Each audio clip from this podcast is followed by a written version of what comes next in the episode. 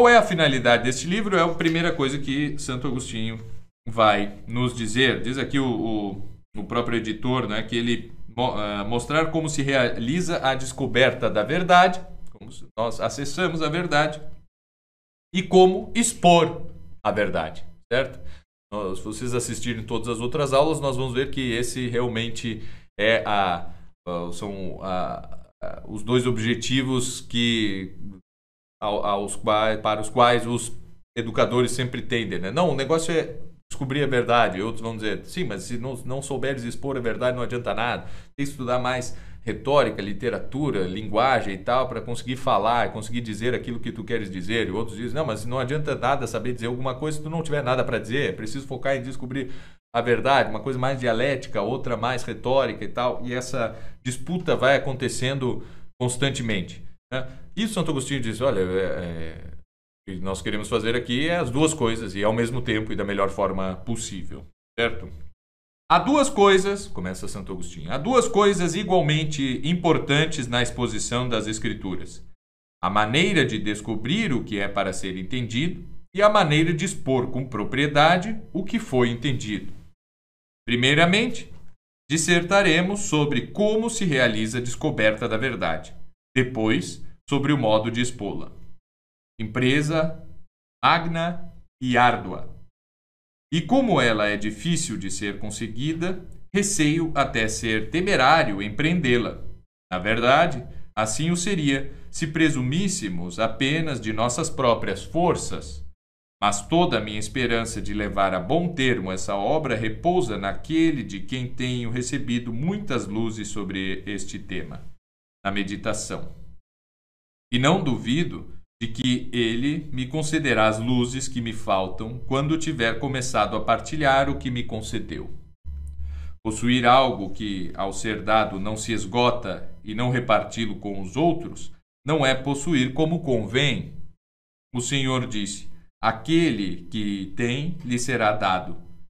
Deus dará, pois, aos que têm, isto é, fará crescer e multiplicar o que já deu aos que usarem com, liberdade, com liberalidade aquilo que receberam. Cinco e sete eram os pães antes de começarem a ser distribuídos entre os famintos. Mas, uma vez distribuídos, encheram-se os cestos e paneiros, após terem sido saciados tantos milhares de homens. Logo, assim como aquele pão multiplicou-se quando dividido, de igual modo, o que Deus nos concedeu para empreender esta obra, logo que tivermos começado a partilhar, fecundar-se-á sob o sopro da inspiração, longe de ficarmos reduzidos à penúria no curso de nossa presente tarefa, alegrar-nos-emos em maravilhosa abundância. Todas as vezes que vocês, professores, vocês, pais, que querem ensinar os filhos ou coisa assim, não é? estiverem um tanto quanto desanimados, por favor, leiam a primeira parte, certo? Do livro de doutrina cristiana, isso que nós acabamos de ler, certo? Porque ali estará, é? Se estou cansado, não aguento mais, é, quero só ficar aqui estudando no meu canto, ou relaxar um pouco, né? ler um livro ou coisa assim, porque ensinar é duro. Bem, Santo Agostinho diz aqui que se depender das nossas próprias forças, realmente é, mas não dependendo de Deus, porque aquele que tem lhe será dado. E ele faz já uma interpretação aqui: será dado porque este dá. Então, se nós não distribuirmos aquilo que sabemos, uh, não há forma de nós sabermos mais, de conhecermos mais. Ensinar é a melhor forma de conhecer. Certo? Então, a partir do momento em que nós ensinamos, nós acabamos por conhecer cada vez mais. Né? Tinha feito aquela paródia, certa vez, já repeti algumas vezes, né? mas é uma paródia do René Descartes que diz cogito ergo sum. E aí eu tinha dito assim, né? Dico ergo disco, certo? Eu digo, logo eu aprendo. Então, assim, ou dotio ergo disco, né? Eu ensino, logo aprendo. É, não baseado assim em certas certa é, retórica aí de alguns educadores modernos, eu vou lá porque eu aprendo muito com meus alunos. Não é que tu aprende com. É, não é, bom, até dizer aprender com os alunos está certo. O problema é dizer aprender dos alunos, certo? Porque não é essa a tua função. Tu não vai lá aprender dos alunos. Não, aprendo com os alunos porque eu tenho alguns alunos e eu estando com eles eu estou aprendendo porque estou ensinando e eles estão aprendendo de mim. Eu no máximo posso aprender com eles, certo? E não deles. É uma diferença básica aqui, mas com certeza todo mundo que já teve a oportunidade de ensinar qualquer coisa percebe o quanto nós crescemos no conhecimento daquela própria coisa ao ensinar. Toda doutrina reduz-se ao ensino das coisas e ao dos sinais.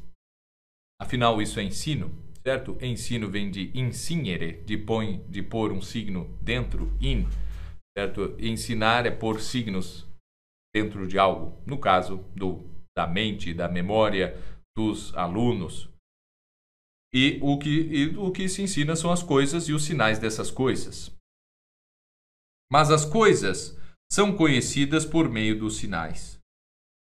Logo, no fundo, não há como ensinar as coisas diretamente, somente por meio de sinais. Logo, o que se ensina são realmente só os sinais. E a partir dos sinais, a pessoa realmente vai entender as, as próprias coisas. Portanto, Acabo de denominar coisas a tudo o que não está empregado para significar algum outro objeto, como, por exemplo, uma vara, uma pedra, um animal ou outro objeto análogo. Não me refiro, contudo, àquela vara da qual lemos que Moisés atirou as águas amargas para diluir sua amargura, nem a pedra que Jacó pôs debaixo da cabeça como almofada, nem aquele cordeiro que Abraão imolou no lugar de seu filho estes objetos de fato são coisas, mas nas circunstâncias mencionadas tornam-se ao mesmo tempo sinais de outras coisas. Existem sinais, mas de outro gênero, cujo emprego se limita unicamente a significar algo, como é o caso das palavras. Ninguém emprega as palavras a não ser para significar alguma coisa com elas. Daí se deduz que, denom que denomino sinais a tudo o que se emprega para significar alguma coisa além de si mesmo. É porque todo sinal é ao mesmo tempo alguma coisa, visto que, se não fosse alguma coisa, não existiria. Mas, por outro lado, nem toda coisa é ao mesmo tempo sinal.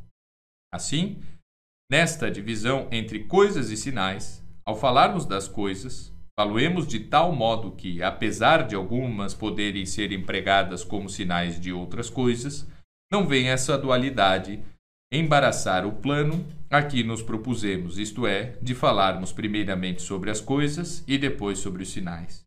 Retenhamos firmemente, por enquanto, que só temos a considerar as coisas como são em si próprias e não o que significam além do seu sentido próprio. Muito bem agora ele vai tratar da classificação das coisas, né? mas é importante é, saber, né, ter em vista justamente isso. Né? O que se ensina são os sinais das coisas. E os sinais das coisas para que se possam acessar as próprias coisas. Porém, as coisas muitas vezes são usadas como sinais. Então ele fala ali da vara, da pedra e do cordeiro e tudo isso, certo? Essas, isso são coisas, e porém elas têm, elas também são sinais de outras coisas que não são elas mesmas. Então aquilo que nós chamaremos depois de símbolos.